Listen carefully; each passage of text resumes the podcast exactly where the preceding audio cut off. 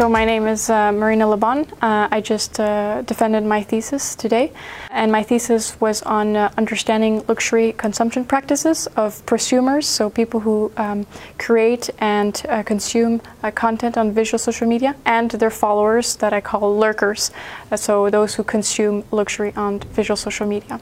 The reason why I did this thesis was that I was very interested in recent uh, societal changes, such as uh, the appearance of uh, liquid modernity uh, and the high production and consumption of new forms of uh, media technologies, such as social media platforms, and how that changes uh, luxury practices in consumers.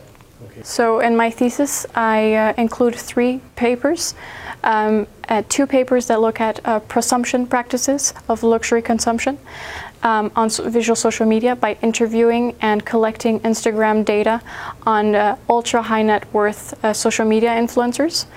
And the third paper is on the other side of the coin by looking at uh, lurker practices. And uh, in this paper, I interviewed these lurkers to understand what kind of practices they engage on visual social media. These papers have uh, been published. So, um, paper one is still in revision, but paper two uh, was published in the journal Business Ethics, and paper three was published in journal Business Research this year.